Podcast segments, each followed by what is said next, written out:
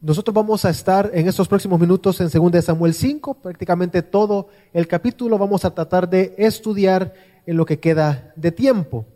Y cuando pienso en la historia que nos de acerca de Israel, nosotros acabamos de terminar una serie eh, en jueces, el pastor también habló acerca de Ruth.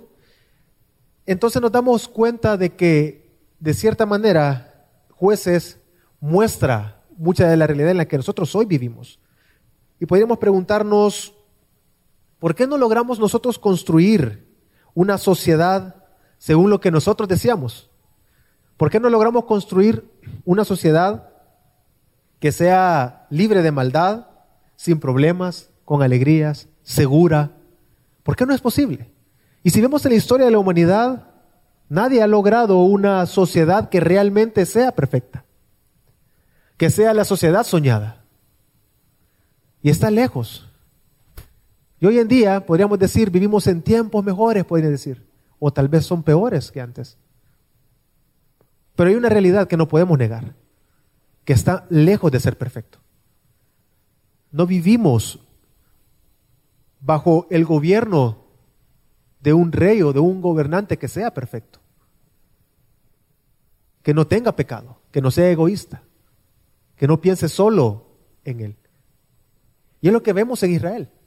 Si algo nos dejó claro el periodo de jueces es que cada quien hacía lo que bien le parecía porque no había un rey sobre ellos que los gobernara. Y cada uno iba haciendo y haciendo lo que bien quería en su corazón. Se dirigía y su vida era dirigida por el deseo de su corazón. Después el libro de Samuel nos cuenta de que avanzado el tiempo de los jueces apareció Samuel, Dios levantó a un profeta que también es juez sobre Israel, fue juez sobre Israel. Y ante la amenaza de los filisteos se asustaron, entonces vienen, se acercan a Samuel y le dicen, tú ya eres mayor de edad, has avanzado en edad, y tus hijos no siguen tus pasos. Entonces, cuando tú mueras, ¿quién nos va a dirigir? Danos un rey. Y la historia cuenta de que Samuel se acerca a Dios y molesto, Dios le contesta, no, no te preocupes, ellos no te rechazaron a ti, Samuel, me rechazaron a mí. Y Dios en su misericordia viene y les da un rey. Les da el rey que ellos estaban pidiendo. Entonces Dios les entregó a Saúl. Saúl vino a ser rey sobre el pueblo de Dios.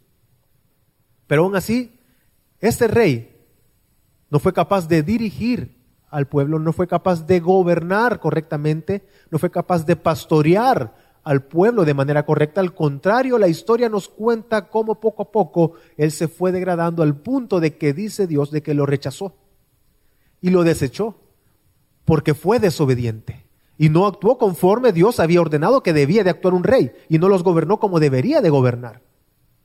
Y eso nos lleva al capítulo que estamos acá. El capítulo 5 de Segunda de Samuel nos muestra que Dios coloca al rey, a su rey, para que gobierne y que pastoree a su pueblo.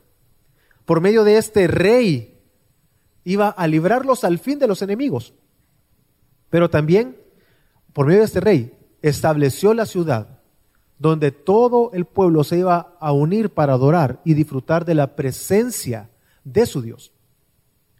Es por eso que quiero que reflexionemos y que la palabra sea la que nos convenza a cada uno de nosotros de que nosotros estamos ya bajo el gobierno de Cristo Jesús y vivir bajo el gobierno de Cristo Jesús es tener seguridad de que hemos derrotado y hemos vencido a nuestros enemigos, al pecado a nuestra carne, al mundo, y que pertenecemos a la ciudad eterna de Dios.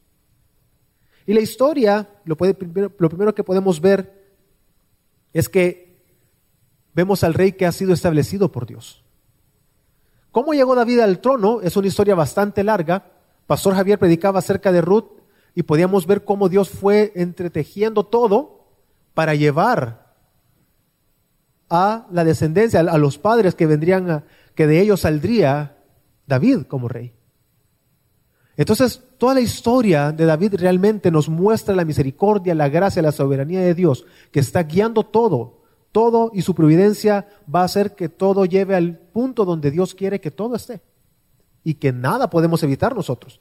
Y lo vamos a ver ahorita. Pero ahí vemos la gracia y la misericordia de Dios. Que hoy usted y yo estamos, hoy, estamos reunidos este día, siendo edificados a través de la palabra, siendo exhortados a través de la palabra, siendo llevados a ver nuestro propio pecado para adorar y exaltar a nuestro Dios. Pero la historia cuenta de que el pueblo de Dios, ante la amenaza filistea, pide un rey. Dios le da a Saúl, pero Saúl es desechado. Cuando Saúl muere, el reino se divide en dos. Al sur quedó Judá. Al norte quedaron las otras diez o once tribus. Entonces, esta separación provocó lo siguiente. Judá decidió hacer su rey a David. Judá se acerca a David y le dice, sé gobernante sobre nosotros. Así que David fue rey sobre Judá en la ciudad de Hebrón. Pero por el contrario, las otras tribus decidieron rechazar el gobierno de David, del rey que Dios quería establecer sobre ellos. Y dice la historia que el general de Saúl se llamaba Abner, el general del fallecido rey Saúl, tomó al hijo de Saúl y dijo, este va a ser rey sobre las otras once tribus. Y el general lo, lo colocó como rey. Entonces tenemos dos reinos en Israel el reino del sur y el reino del norte. En el sur David, en el norte la descendencia de Saúl, llamado, el hombre se llamaba Isboset. ¿Qué es lo que pasa? Nos damos cuenta que al norte, bajo el gobierno del descendiente de Saúl, todo fue para mal. Isboset comienza a desconfiar de su general, del general que lo había puesto a él como rey. El general se enoja y ya vemos ahí que lo traiciona. Porque Abner dice, ¿cómo te atreves tú a hablar mal en contra de mí? Yo te coloqué en el reino. El reino es tuyo, en otras palabras, el reino es tuyo porque yo te lo di. Así que yo voy a ir y se lo voy a dar a David. Y lo que Dios ha planeado hacer, yo lo voy a cumplir, dice. Algo arrogante. Y la historia lo quita de en medio. Ya vamos a, volver a eso. Pero también no solo se queda ahí. Isboset, el hijo de Saúl, desconfiando de su propio general, le tenía miedo, porque era un hombre que dice el texto que se fue fortaleciendo cada vez más. Es decir, tenía el poder. Todos le tenían miedo más a, a, a Abner como general que al propio rey. Pero la historia nos cuenta de que el general este muere, es asesinado. Pero no solo termina ahí, sino que el descendiente de Saúl mientras dormía fue asesinado por, los, por la misma gente de su propia tribu, podríamos decir, sus familiares lo mataron. Unos benjamitas llegaron y lo mataron a él mientras él dormía, creyendo que habían hecho lo correcto. Y ellos dijeron, vamos a llevarle, como murió el general Afner, y Isboset no nos va a gobernar bien, probablemente lo mataron. Y ellos creyeron que habían hecho bien y fueron donde David. Y David dijo, ¿Cómo se atrevieron a levantar su mano en contra de su propio rey? Y los mandó a matar. Y eso nos lleva a los primeros tres versículos de lo que estamos leyendo. Y quiero que me acompañen a la lectura de 2 de Samuel 5, del 1 al 3. Luego de esas cosas, entonces, cuando ya el reino del norte no se encontraba y no tenía ningún rey que gobernara sobre ellos, no tuvieron más opción de ir a la ciudad de Hebrón a buscar al rey de Judá, al rey del sur, a David, para pedirle gobierna sobre nosotros.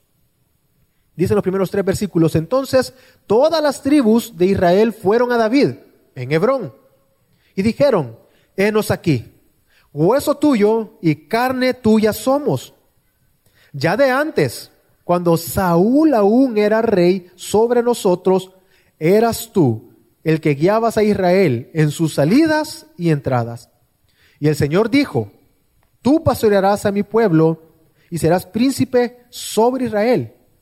Vinieron pues todos los ancianos de Israel al rey de Hebrón, y el rey David hizo un pacto con ellos en Hebrón, delante del Señor. Luego ungieron a David como rey sobre Israel. Hermanos, nosotros podemos ver en todo esto la soberanía de Dios. Cómo Dios es tan misericordioso que, que estaba quitando todo, absolutamente todo lo que estorbaba a los israelitas para unirse en una sola nación bajo el rey que él quería poner. Abner arrogantemente dijo, yo voy a conseguir lo que Dios ha querido hacer. ¿Qué sucedió? Lo mataron. porque no iba a ser él el que iba a darle el reino a David. ¿Quién es el único que quita y pone reyes? Dios. Entonces, Abner no iba a decir, yo di el reino completo, así como dijo que él le había dado el reino a Isboset. Él no iba a poder decir nunca que él había entregado el reino a David. Lo intentó hacer. Pero entendemos que Dios en su soberanía y misericordia quitó esto. Pero David, vemos en la historia que no iba a levantar nunca la mano en contra de sus propios hermanos, en contra de su, en contra de su propio pueblo. Así que él no se levantó nunca a pelear contra Abner, porque entendía, este es un general de mis hermanos que están al norte. No se atrevió y no quiso, teniendo tal vez las habilidades, la fuerza para hacerlo, militar para hacerlo, él no se levantó a quitar al descendiente de Saúl. Al contrario, la historia nos muestra de que él siempre mostró misericordia por la casa de Saúl. Habiendo tenido a Saúl dos veces la oportunidad de matarlo, no lo hizo. Hoy con sus hijos no lo haría tampoco. ¿Qué fue lo que sucedió? Dios utilizó la maldad de dos personas para matar a Isboset sin Dios nunca ser culpable, porque Él no es culpable de maldad. Cada uno de ellos tomaron sus decisiones y cada uno de ellos iba a tener las consecuencias de sus decisiones por haber matado a su propio rey. Pero vemos ahí la misericordia de Dios quitando todo aquello que estorbaba para unificar todo el reino, porque Dios así lo quería. Y Dios estableció un solo rey, David, para que los pastoreara, para que los guiara, para que los guiara. Y David había entendido de que estaba ahí no por, no por su propia fuerza. Él entendía que estaba ahí porque Dios así lo había establecido. Dice la palabra de Dios ahí mismo en, el capítulo 12 del capítulo, eh, versículo 12, perdón, del capítulo 5. Y comprendió David que el Señor lo había confirmado por rey sobre Israel y que había exaltado su reino por amor a su pueblo Israel. Es decir, David estaba consciente que él estaba ahí no porque él fuera bueno. Cuando se describe por primera vez a David, se describe a un muchacho de buena apariencia. Él no estaba ahí por ser de buena apariencia. Ya Dios había dicho, lo mismo habían dicho de Saúl, que sobresalía sobre todos. Y Dios dijo, ustedes ven de afuera, yo veo el corazón, ustedes ven solamente lo exterior pero yo realmente veo el corazón. Es que David no estaba ahí simplemente porque era alguien bueno en hacer lo que hacía. Estaba ahí porque Dios lo estableció como rey sobre Israel, por amor a su pueblo, por amor a su pacto. Pero no dejamos a un lado que David todo el tiempo buscaba actuar conforme al corazón, en su corazón actuaba conforme a Dios, a lo que Dios quería, a lo que Dios estaba buscando. Entonces el pueblo de cierta manera terminó reconociendo de que Él era el escogido de Dios para poderlos pastorear. Nosotros ahora entendemos la palabra pastorear, la entendemos con cuidado, con protección, con salvación, porque entendemos que el único que es el buen pastor, ¿quién es? Jesús. Y Él es nuestro buen pastor. Entonces entendemos, Jesús es mi buen pastor. ¿Y a qué me refiero? ¿A qué nos, a qué nos referimos? A que Él nos salva, a que Él nos protege, a que Él nos provee, a que Él nos guía, a que Él derrota, Él derrota a nuestros enemigos, Él va delante nuestro para protegernos y podemos refugiarnos siempre en Él. Pero para ellos en ese momento probablemente no lo lograban entender así. Ellos miraban a David y esta profecía que ellos dijeron, Dios dijo de ti, David, de que tú nos ibas a pastorear. Probablemente ellos lo entendían al oficio de David. Porque un muchacho pequeño, de una ciudad pequeña, salió de Belén, quien era pastor de ovejas, vino a ser el rey de toda una nación y no cualquier rey. El rey que Dios puso ahí y que marcó una diferencia para todo Israel. Ya lo vamos a ver. Entonces, nosotros podemos ver hoy en día, hermanos, tal vez para llevarlo a nosotros hoy, que así está el mundo. El mundo hoy en día, el mundo sin Cristo, son personas que son ovejas sin pastor. Jesús mismo dijo cuando estaba desarrollando su ministerio, Jesús vio a la muchedumbre, vio a la multitud y él tuvo gran compasión de ellos, porque vio en cada uno de ellos, ellos son personas como que fueran ovejas sin pastor. No hay nadie que los guíe, no hay nadie que los protege, no hay nadie que los salve.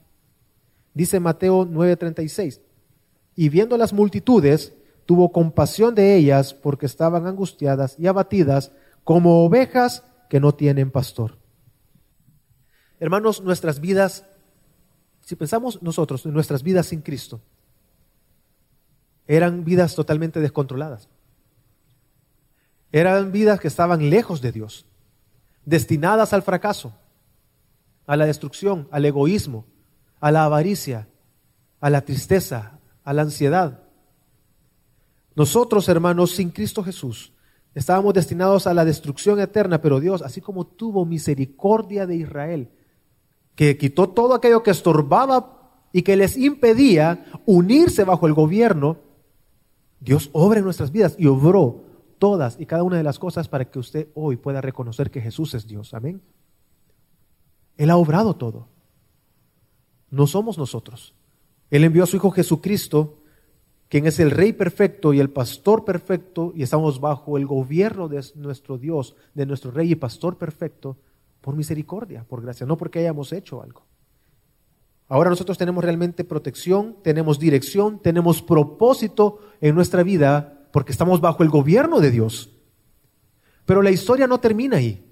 La historia se sigue desarrollando. Dios viene y establece un rey conforme a su corazón. Es decir, un rey que era el que Dios quería que estuviese ahí. Pero bajo este rey ahora faltaba algo. Establecer la ciudad donde todo el pueblo se reuniría para adorar y para exaltar a Dios. Y es ahí donde vemos que Dios, por medio de David, establece su ciudad, la ciudad de Dios, la fortaleza de Sión. Y nosotros podemos ver desde que Dios hizo un pacto con Abraham, vemos la historia desde un inicio Dios le dio una promesa a Abraham. La promesa era que le entregaría una tierra donde fluye leche y miel. Y le da el nombre de, de los que viven en esa ciudad y le dice, esa ciudad es donde ellos están habitando es tuya, de tu descendencia y yo te la daré. Dice Génesis 15, 18 al 21, a tu descendencia he dado esta tierra, desde el río de Egipto hasta el río grande, el río Éufrates, los eneos, los eneseos, los cadmoneos, los hititas, los fereceos, los refaitas, los amorreos, los cananeos, los jerjeseos y los jebuseos. Cada una de estas tribus, podríamos decir, cada una de estas naciones o ciudades iban a ser entregadas a Israel. ¿Qué es lo que sucede? Dice que una vez David es declarado rey sobre todo Israel, David no, él pudo haber decidido gobernar en Hebrón. Era una ciudad importante porque era de donde venía Abraham, así que perfectamente podía haber sido la ciudad para gobernar todo el pueblo, pero él no hizo eso. Entendemos que fue guiado por Dios a esto. Él tomó a todos sus hombres y se dirigió hacia Jerusalén.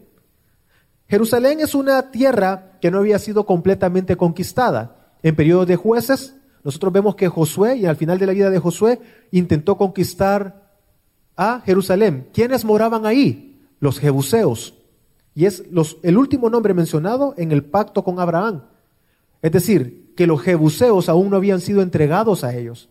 Los jebuseos aún vivían en la fortaleza de Sion. Y pensemos en Jerusalén como un lugar donde la, su fortaleza estaba en la parte alta.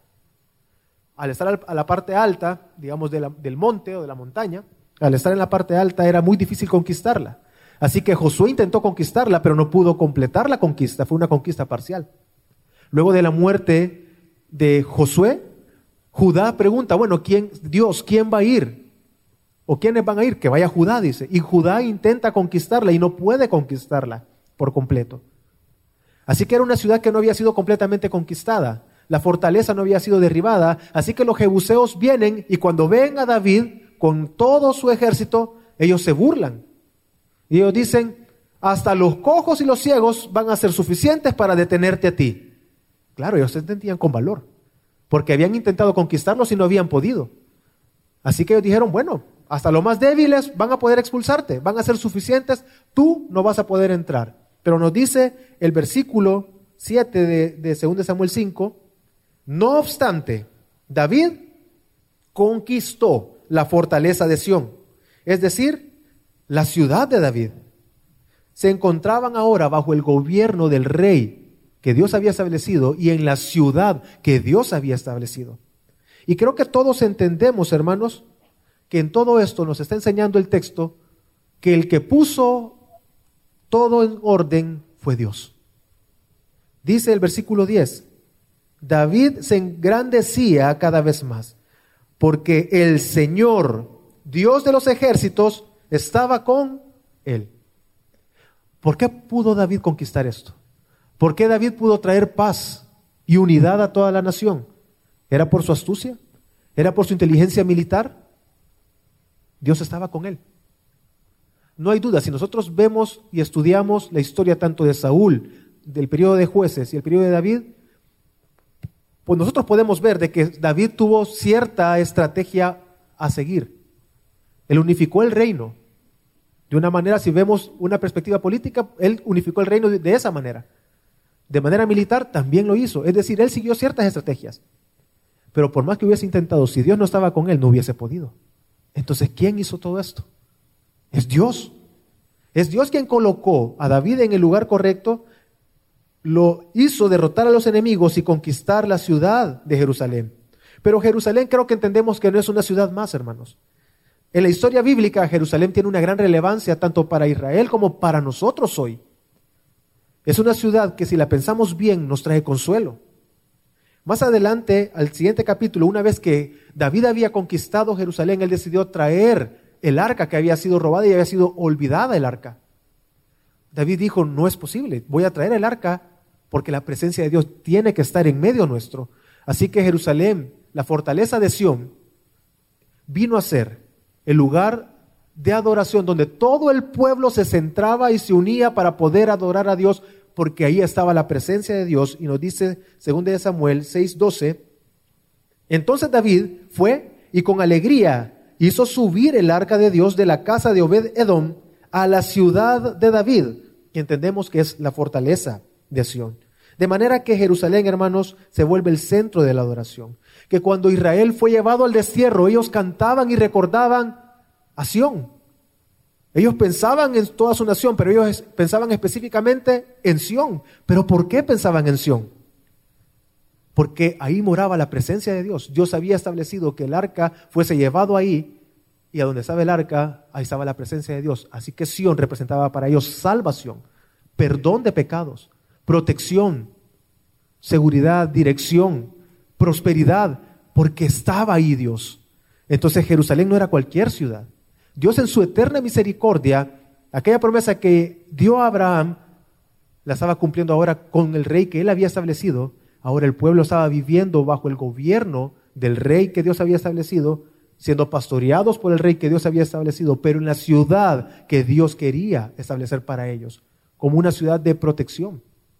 Y hasta el día de hoy, nosotros podemos entender que eso trasciende más allá de algo terrenal. Sión y Jerusalén para nosotros también trae consuelo. Hay un autor llamado John Newton, él, es, él escribió un himno que se llama Sublime Gracia. Creo que todos conocemos Sublime Gracia, hermanos, ¿amén? ¿Sí? Conoce, ok. Sublime Gracia, la cantamos eh, en nuestra iglesia, es tal vez la canción más eh, famosa que, que se conoce acerca de John Newton, pero él escribió otra canción que creo que refleja lo que es para nosotros Sión. Jerusalén, la nueva Jerusalén. Y él escribió un himno basado en el Salmo 87 que se llama Se dicen cosas gloriosas de ti. Y voy a leer solo el verso 1 que dice de la siguiente manera. Cosas gloriosas se dicen de ti, ciudad Sión de nuestro Dios, cuya palabra no puede ser quebrantada. Él te formó como su morada, sobre la roca de los siglos fundada. ¿Qué puede sacudir tu reposo seguro, rodeada de muros de salvación? Puedes sonreír ante todos tus enemigos. Él estaba viendo algo aquí. John Newton era un hombre que fue esclavista. Él se dedicó a la trata de personas. Él comerciaba con esclavos.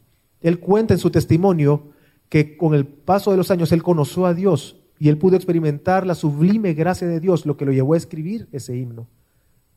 Porque él dice, ¿cómo es posible que Dios se haya apiadado de mí, tan pecador y perverso que soy? ¿Cuántos han tenido ese sentimiento, hermanos? Somos pecadores. Y Dios nos salvó y vemos la gracia de Dios. Si nosotros vemos a nuestro alrededor y pensamos en nuestras vidas, entre nosotros hay mentirosos, traidores. Hay personas que piensan que, o que pensábamos constantemente el mal, en hacer el mal, nos gozábamos en la maldad. Pero Dios en su misericordia y gracia nos salvó. Y hemos experimentado su gracia. Pero no solamente nos salvó, ahora Dios nos dio una ciudadanía, una nueva ciudadanía. Ahora nosotros no pertenecemos a este mundo.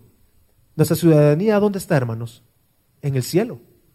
Y esperamos que venga nuestro Señor y Salvador para nosotros entrar a ese reino eterno, a la ciudad eterna de Dios, que entendemos como la nueva Jerusalén. Por eso Sión para nosotros, hermanos, no solamente representa físicamente el lugar donde Dios estableció su reino, sino también el lugar eterno que nosotros esperamos para obtener el descanso eterno, donde no habrá dolor, no habrá muerte, no habrá más llanto. Y nosotros esperamos eso, pertenecemos ya a la ciudad de nuestro Dios, esa ciudad eterna. Y es lo que John Newton vio. Él vio y experimentó la salvación y él dijo, yo espero esa ciudad eterna. Y quiero leer el Salmo 87, hermanos, que creo que muestra donde él se inspiró y dice el, el Salmo 87 de la siguiente manera. El Salmo 87 dice, hablando de la ciudad de Sión, en los montes santos, santos están tus cimientos. El Señor ama las puertas de Sión, más que todas las otras moradas de Jacob. Cosas gloriosas se dicen de ti, oh ciudad de Dios. Mencionaré a Egipto y a Babilonia entre los que me conocen, a Filistea y a Tiro con Etiopía.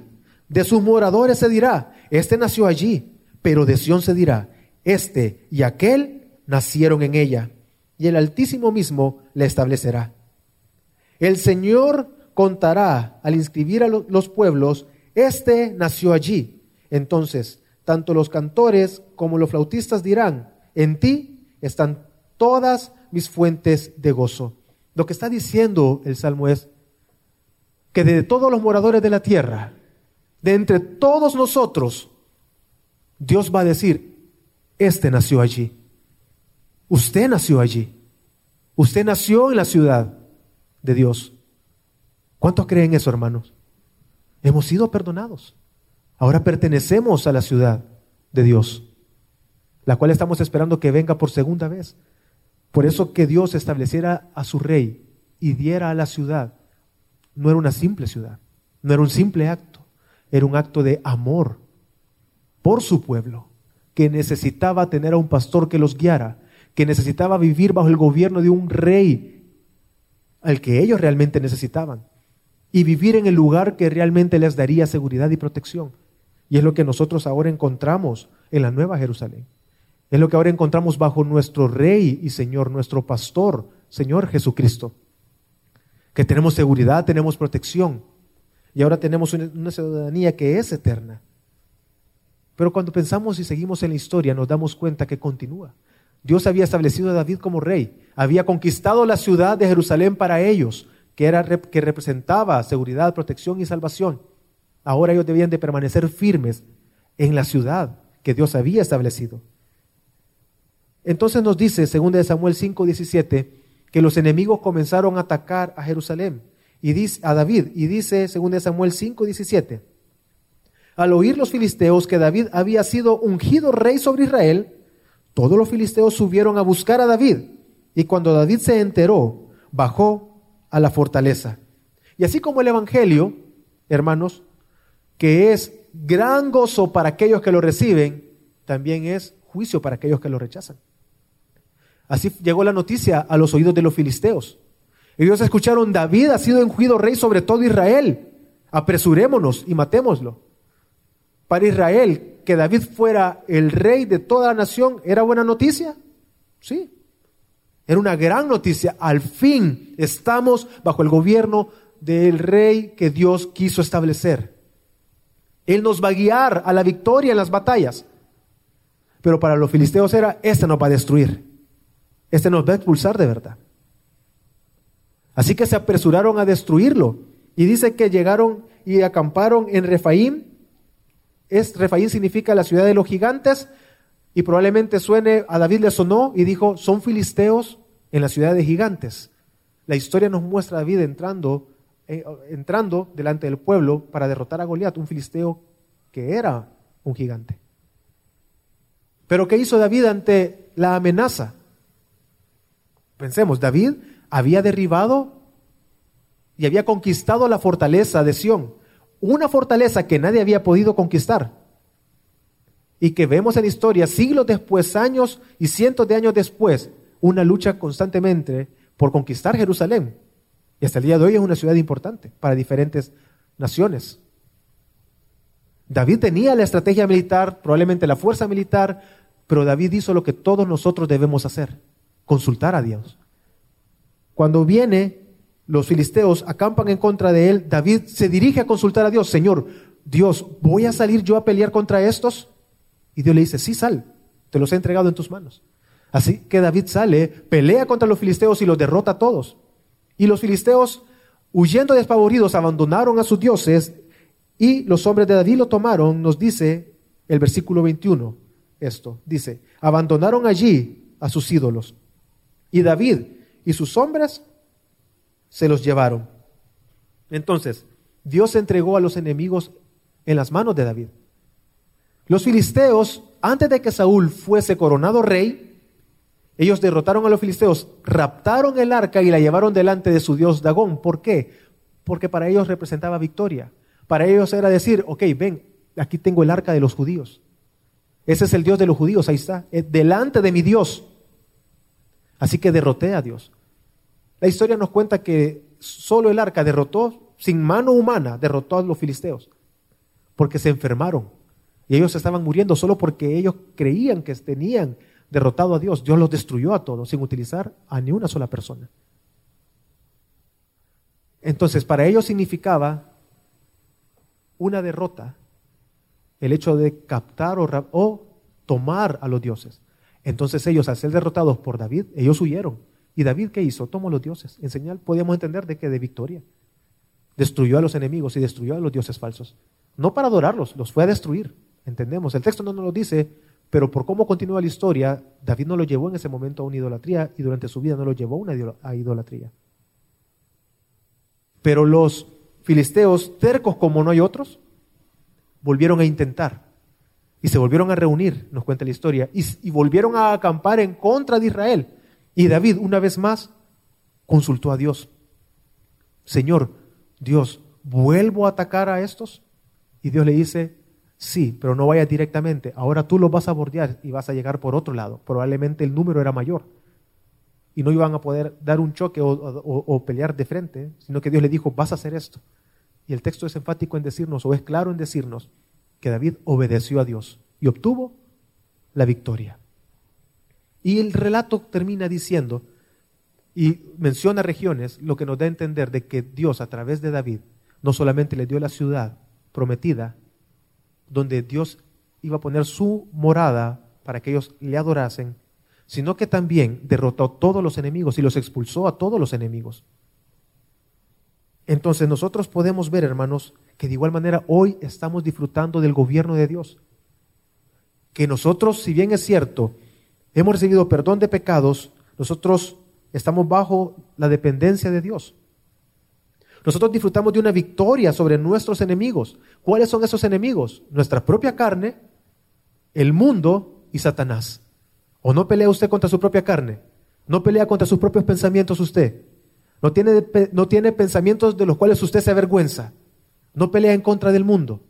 ¿No está peleando en contra de Satanás? De no ser así, probablemente entonces no es hijo de Dios. Porque se siente cómodo con su pecado, con el mundo, con la ideología del mundo, con lo que se cree en el mundo. Y si está cómodo, hermano, debe, bueno, amigo, debe de arrepentirse y entregar su vida a Cristo. De igual manera, nosotros ahora pertenecemos al pueblo de Dios, pero no quiere decir que no estamos bajo asedio de nuestros enemigos. Y en Dios tenemos la seguridad que los hemos vencido. Vivimos en libertad, pero en total dependencia de Dios. Así que ante las diversas circunstancias, hermano, mi pregunta a usted es la siguiente. ¿Usted consulta a Dios? ¿Usted ora a Dios? Ante la tentación, ante la duda, ante la traición, ante las circunstancias cotidianas tan simples de tomar una decisión, ¿qué voy a hacer? ¿Qué voy a estudiar? ¿Con quién me voy a casar? ¿A dónde voy a, a dónde voy a vivir? ¿Dónde puedo trabajar? En todas, hasta las cosas más complejas, ¿Consultamos a Dios? ¿Buscamos la dirección de Dios a través de su palabra, a través de la oración? Hermano, Santiago dice de que si usted tiene duda y necesita sabiduría, ¿a quién se la va a pedir? A Dios. Así que si alguno tiene falta de sabiduría, pídasela a Dios porque Él la dará y Él no las va a dar y no con medida. Pero también Santiago dice que Satanás está como león que rugiente, viendo a quién devorar. Entonces encontramos a David en la ciudad, en la fortaleza, y los enemigos, cuando vieron eso, ¿qué hicieron? Tenemos que intentar destruir a este. Este nos va a destruir a nosotros. De igual manera, Satanás ahora nos está atacando. Y mientras más busca usted de Dios, mientras más usted camina hacia Cristo, hacia la palabra, más oposición va a tener. Mientras más usted se entregue a disipularse, a entregarse para servir más, involucrarse más en la iglesia, lo más seguro es que usted va a tener una mayor oposición. Pero usted va a confiar en quién? En Dios. ¿A quién va a consultar? A Dios. ¿A quién va a buscar en oración? A Dios. Porque tenemos libertad, pero dependemos de nuestro Dios y Salvador. Entonces, ¿cómo es esto posible? Y lo vemos que es una realidad en Cristo Jesús. Hay algo que he obviado en la historia de David que nos cuenta en esta porción. Nosotros vemos en David algo que si bien es cierto, es el rey que Dios estableció, lejos estaba de él ser perfecto. La historia nos cuenta algo, nos cuenta en la porción que hemos leído, de cuando David fue escogido rey sobre Hebrón, él tomó mujeres y concubinas y tuvo muchos hijos. ¿Qué quiere decir eso? ¿O qué era eso? De cierta manera una estrategia política o militar, podríamos también decir, donde él a través de tener matrimonios con mujeres, él podía llegar a establecer más o afianzar o afirmar más su gobierno. Pero la pregunta es, ¿acaso no bastaba con que Dios lo deseara? ¿Acaso no era suficiente que Dios así lo hubiese establecido? ¿Cómo sabemos que es un error? Lo entendemos. Ya le voy a explicar. Cuando vuelve después y llegan y le vuelven rey sobre todo, él llega a Jerusalén y el texto nos dice que una vez llegó en Jerusalén, estamos citando el texto, en el orden en el, que el texto nos lo dice, conquistó, llegó y ¿qué hizo? Tomó mujeres y concubinas con las cuales tuvo muchos hijos, porque estaba buscando afianzar su reino. ¿Acaso no bastaba con que Dios lo hiciera? ¿Cómo lo entendemos? Lo podemos confirmar en la historia bíblica, nos lo muestra. Vuelvo un poquito atrás en la historia. Cuando el descendiente de Saúl acusó a su general de traición, la acusación fue la siguiente. Le dijo, Abner, ¿por qué tú te acercaste y tratas de tomar a la concubina de mi padre? Eso es todo lo que dice el texto. Abner intentó, era la acusación, ¿por qué tú quieres tomar a la concubina de mi padre? ¿Cuál fue la respuesta de Abner? La respuesta de Abner fue la siguiente, quiere decir de que eso es lo que significaba. Le dice Abner, ¿cómo es posible que tú creas que te quiero quitar el reino? ¿Acaso yo soy un perro de David o de Israel o de Judá? Como diciendo, tú me estás, tú me estás acusando de traición, de espionaje, de estar unido a Judá y de que te quiero quitar el reino. Solo, solo porque le dijo, ¿por qué te acercas a la mujer, a la concubina de mi padre? ¿Qué nos hace entender eso? Que era una estrategia militar para afianzar el reino, para tomar un reino. ¿Acaso a David no le bastaba con que Dios así lo quería? Que tuvo que dudar y tomar muchas mujeres y tener muchos hijos, es que David no era el rey perfecto, no era el rey prometido, no era el pastor perfecto, el rey prometido. Eso lo vemos únicamente en Cristo Jesús. Y así como nosotros podemos ver esto, precisamente fue la semilla. Dios, Dios, mostró misericordia por David, porque en Jerusalén le nació Salomón. Salomón fue que, eh, quien heredó el reino y que aún avanzó más en la prosperidad del reino porque él, sí construyó el templo para Dios. Pero la semilla estaba ahí. Así como su padre tomó muchas mujeres, así, Saúl, así Salomón tomó muchas mujeres. Y sus muchas mujeres lo llevaron a la idolatría y la idolatría lo llevó a perder el reino y el reino una vez más se dividió en dos. Al norte, las tribus que se alejaron del rey y al sur solo quedó Judá. Los, del norte fueron totalmente desechados por Dios por su rebelión. Más adelante en la historia bíblica, en tiempos de Jesús, son los samaritanos. De ahí, tiene lógica por qué aquella mujer se le acercó a Jesús y le dijo, Señor, ¿a dónde debemos de adorar? ¿En este monte o en el otro? Porque ellos se consideraban el pueblo de Dios, como samaritanos podríamos decir. Pero ellos habían sido desechados por Dios, por su rebelión, por la idolatría. Pero nosotros vemos en Jesús algo totalmente distinto. Así como David, de una ciudad pequeña, un pastor de ovejas, vino a ser rey, nosotros vemos que la historia nos cuenta que de Belén salió el Salvador. ¿Quién iba a ser el rey perfecto y el rey perfecto? Mateo 2.6 nos dice, y tú, Belén, tierra de Judá, de ningún modo eres la más pequeña entre los príncipes de Judá. Es que la ciudad era pequeña, pero ¿por qué no era pequeña? Él explica, porque de ti saldrá un gobernante que pastoreará a mi pueblo Israel. Entonces, es lo que vemos en Jesús. Jesús iniciando su ministerio. Jesús iniciando su ministerio y avanzando en su ministerio, nosotros vemos que ve a las multitudes, ya lo leí Mateo 9:36, dice que los vio a todos ellos como ovejas sin pastor, sin dirección.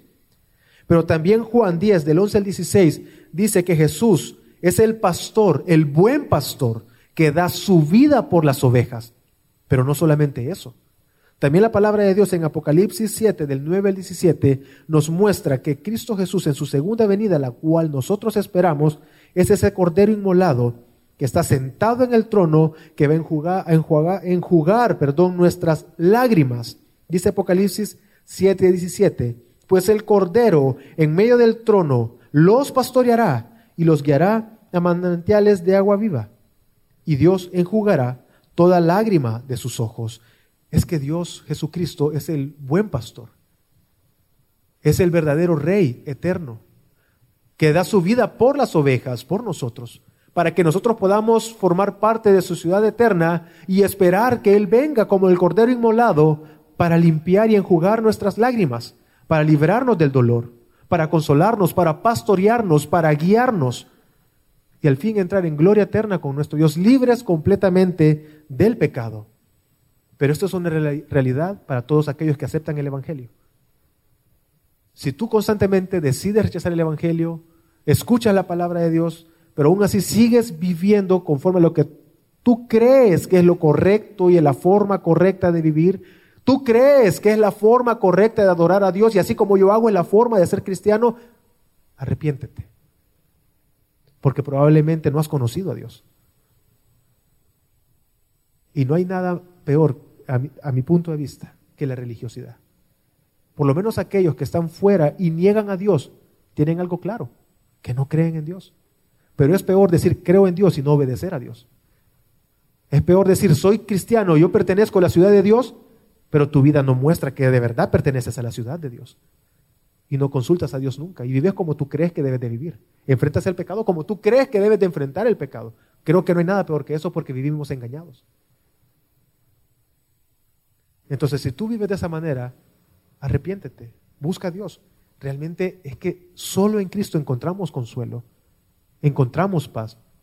Y yo no hablo de solución de problemas, trato de decirlo cada vez que puedo. No estoy hablando de la solución de tus problemas, estoy hablando realmente de una solución real, que es tu corazón, que encuentre paz, consuelo de la angustia, de la ansiedad, que no puedes conciliar el sueño, que pasas preocupado, que tienes dificultades, no sabes cómo tratar con la traición, solamente en Cristo vas a encontrar consuelo real.